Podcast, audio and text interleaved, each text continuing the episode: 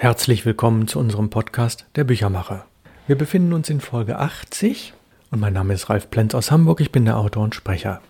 Innerhalb unserer Folgen haben wir jetzt den Teil Wie Verlage Bücher machen, Teil 18. Und wir beschäftigen uns mit der im September erscheinenden Buchreihe Perlen der Literatur aus meinem Input Verlag. Ich bin der Herausgeber und der Verleger und ich werde Ihnen inhaltlich Dinge dazu erzählen zu der Buchreihe und natürlich herstellerisch, ästhetisch und ähnliches mehr. Und Sie haben bisher erfahren in den Podcasts, dass ich als Buchhersteller ja ein paar Lieblingsthemen habe. Da geht es beispielsweise, und das hatten wir in den letzten Folgen schon, um die Papierwahl, die Frage des Impressums, was man daraus alles ablesen kann, und dann die Ausstattung als Hardcover, die einfach den großen Vorteil hat, die Bücher sind bibliotheksgerecht, sie sind gut verleihbar, denn sie sind dauerhaft haltbar auch nach vielfachem Lesen, während ein Taschenbuch sehr schnell unansehnlich wird. Und Natürlich habe ich noch ein anderes Lieblingsthema auch schon mal ein bisschen angedeutet, die Typografie. Und das ist optisch natürlich sehr schwer zu beschreiben und deswegen beschäftigen wir uns heute mal mit zwei Merkmalen der Typografie, die Ihnen vielleicht nie sehr aufgefallen sind, aber die für die Lesefreundlichkeit eine große Bedeutung haben nämlich die Frage der Kapitälchen und der Medievalziffern. Nun sind das beides Fachbegriffe, die wirklich erklärungsbedürftig sind.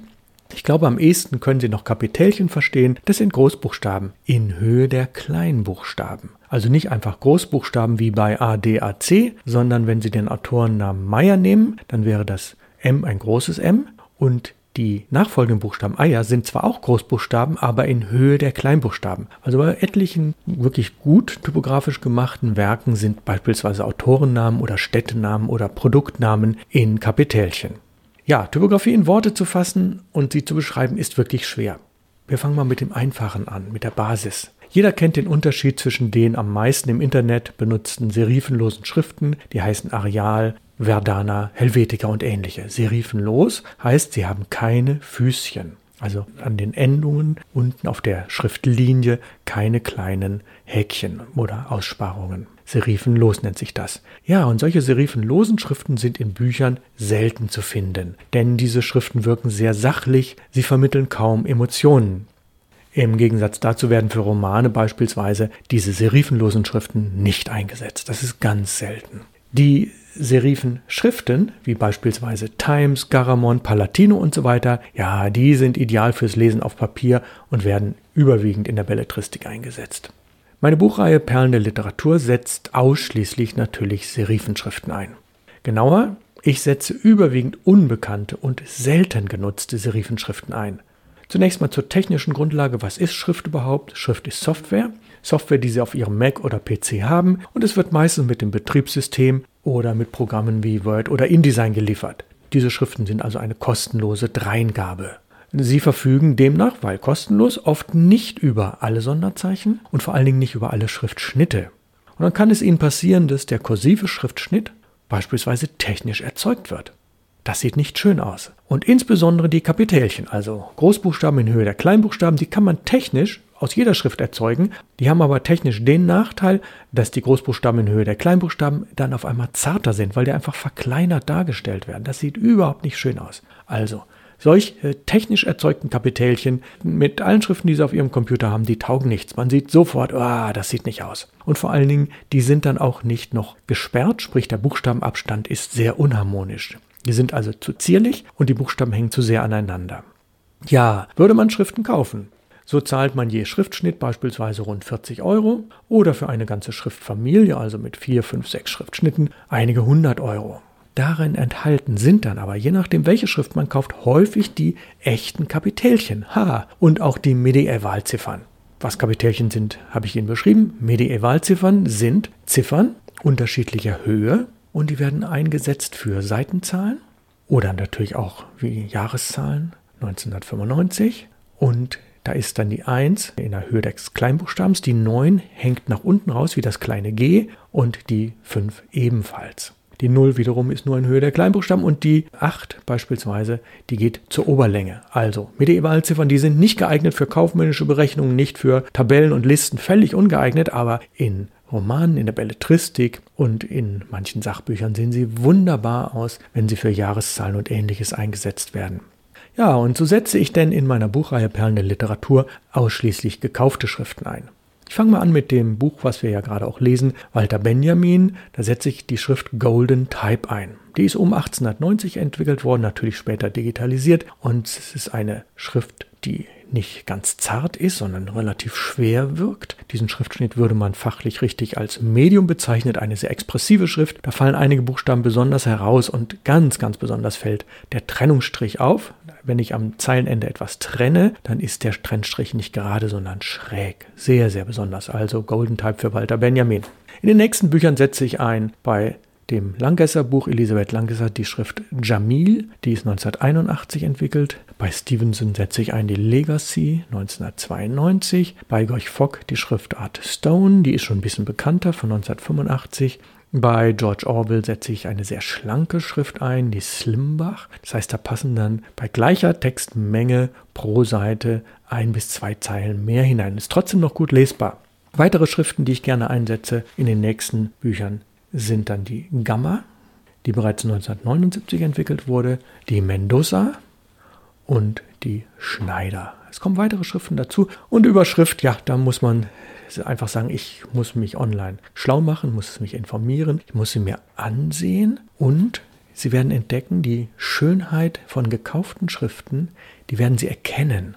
Und Sie werden es insbesondere an den Kapitelchen und Medievalziffern merken und diese dann nutzen. Und wenn Sie solche Schriften sich besorgen, natürlich aus seriösen Quellen, dann können Sie diese ganz problemlos in eine PDF-Datei einbetten. Das heißt, egal aus welchem Programm Sie arbeiten, Word, InDesign, Illustrator, was auch immer, die Schrift wird zu 100% mit all ihren wunderschönen Merkmalen eingebettet und sie sind sehr ausgeglichen. Bei den Kapitelchen noch eine Kleinigkeit. Kapitelchen müssen grundsätzlich um etwa 10% gesperrt werden. Das ist aber nun sehr, sehr speziell.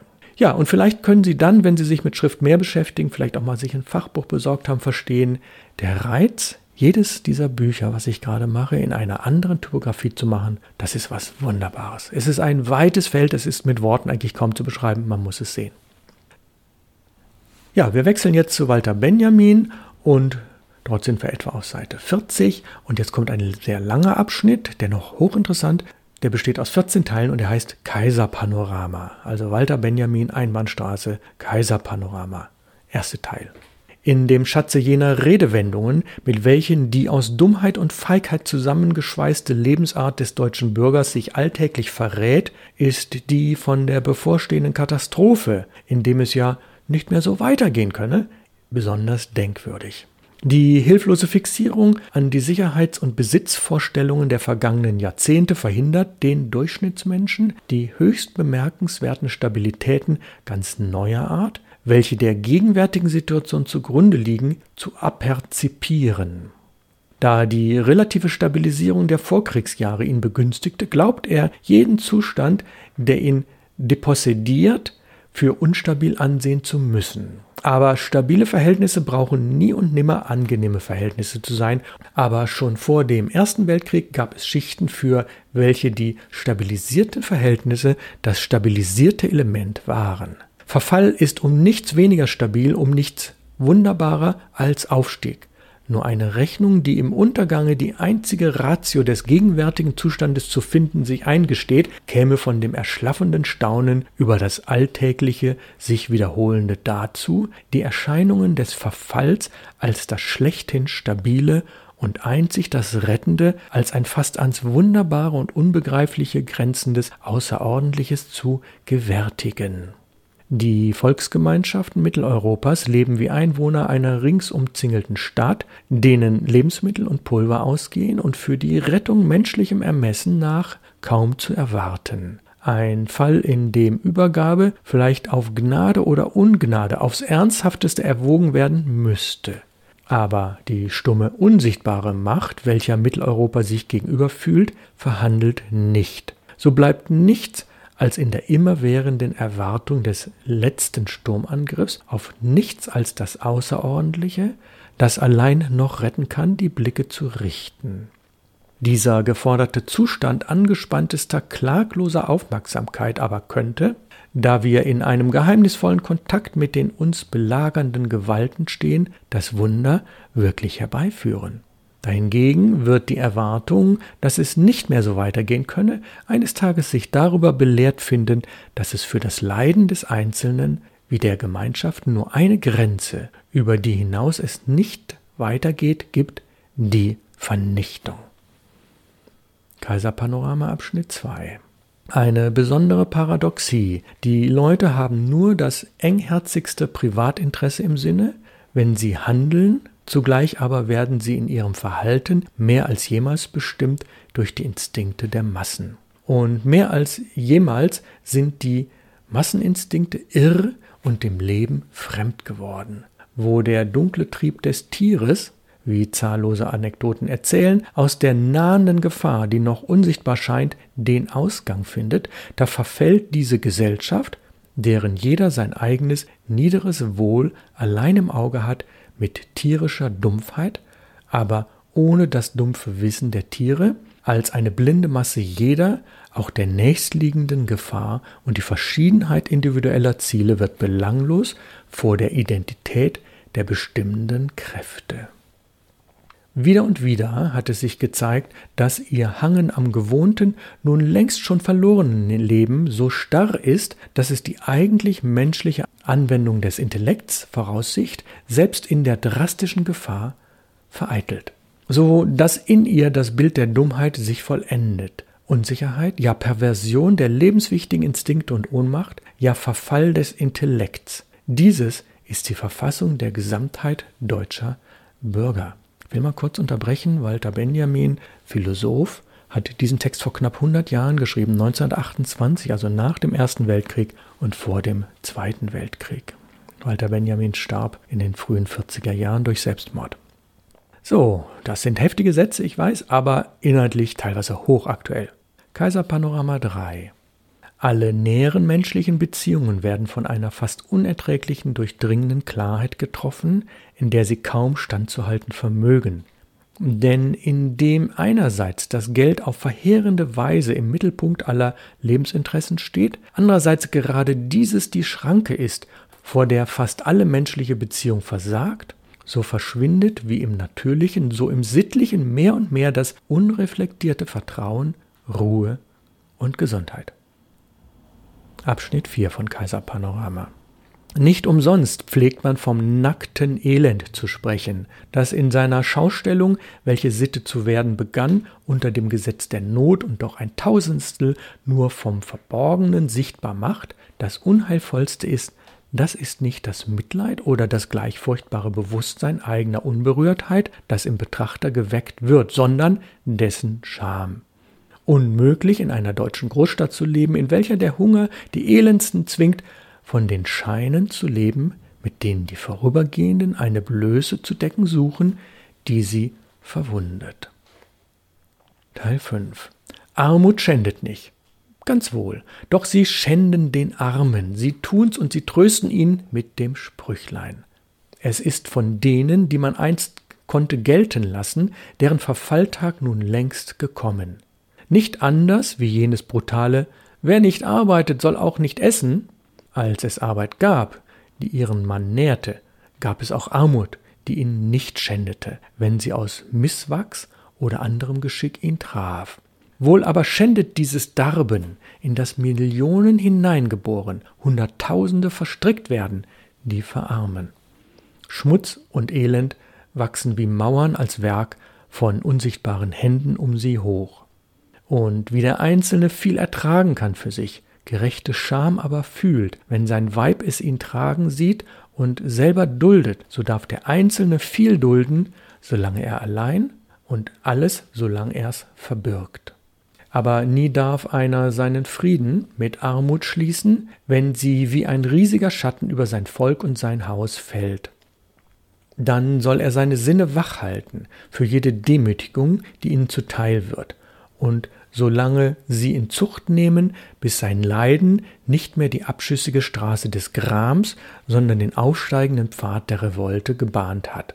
Aber hier ist nichts zu hoffen, solange jedes furchtbarste, jedes dunkelste Schicksal täglich, ja stündlich diskutiert durch die Presse, in allen Scheinursachen und Scheinfolgen dargelegt, niemanden zur Erkenntnis der dunklen Gewalten verhilft, denen sein Leben hörig geworden ist.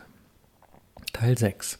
Dem Ausländer welcher die Gestaltung des deutschen Lebens ohnehin verfolgt, der gar das Land kurze Zeit bereist hat, erscheinen seine Bewohner nicht minder fremdartig als ein exotischer Volksschlag. Ein geistreicher Franzose hat gesagt, in den seltensten Fällen wird sich ein Deutscher über sich selbst klar sein. Wird er sich einmal klar sein, so wird er es nicht sagen. Wird er es sagen, so wird er sich nicht verständlich machen. Zitat Ende. Diese trostlose Distanz hat der Krieg nicht etwa nur durch die wirklichen und legendären Schandtaten, die man von Deutschen berichtete, erweitert.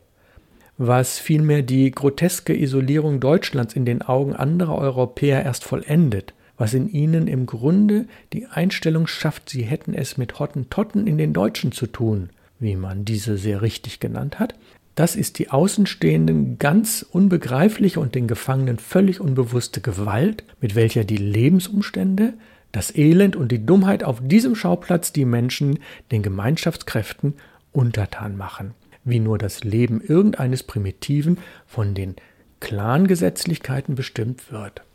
Das europäischste aller Güter, jene mehr oder minder deutliche Ironie, mit der das Leben des Einzelnen disparat dem Dasein jeder Gemeinschaft zu verlaufen beansprucht, in die er verschlagen ist, ist den Deutschen gänzlich abhanden gekommen. Die Freiheit des Gesprächs geht verloren. Wenn früher unter Menschen im Gespräch Eingehen auf den Partner sich von selbst verstand, wird es nun durch die Frage nach dem Preise seiner Schuhe oder seines Regenschirms ersetzt. Unabwendbar drängt sich in jede gesellige Unterhaltung das Thema der Lebensverhältnisse des Geldes. Dabei geht es nicht sowohl um Sorgen und Leiden der Einzelnen, in welchen sie vielleicht einander zu helfen vermöchten, als um die Betrachtung des Ganzen. Es ist, als sei man in einem Theater gefangen und müsse dem Stück auf der Bühne folgen, ob man wolle oder nicht, müsse es aber immer wieder, ob man wolle oder nicht, zum Gegenstand des Denkens und Sprechens machen. Da sehen wir Walter Benjamin, ein hervorragender Philosoph, geschrieben vor knapp 100 Jahren, 1928. Wir sind jetzt noch nicht fertig mit dem Kaiserpanorama, aber für heute wollen wir Schluss machen. Das heißt, wir machen nächste Woche weiter mit Teil 8 des Kaiserpanoramas und Kleiner Ausblick auf nächste Woche. Wir haben nächste Woche dann die Folge 81 unseres Podcasts der Büchermacher und dort der Teil 19, wie Verlage Bücher machen. Und es kommt dann die Fortsetzung der Lesung von Walter Benjamin aus seinem Buch Einbahnstraße, welches im September im Input Verlag erscheint. Bleiben Sie unserem Podcast treu, empfehlen Sie uns gerne weiter. Die Liste aller bisher erschienenen Podcasts inklusive der Audiodateien, die Sie also auch nachträglich noch hören können, finden Sie unter www.input-verlag.de und dort den Menüpunkt Podcast der Büchermacher anklicken. Ich freue mich sehr, wenn Sie nächste Woche wieder mit dabei sind. Verabschiede mich sehr herzlich. Aus Hamburg grüßt Sie ganz herzlich Ralf Plenz.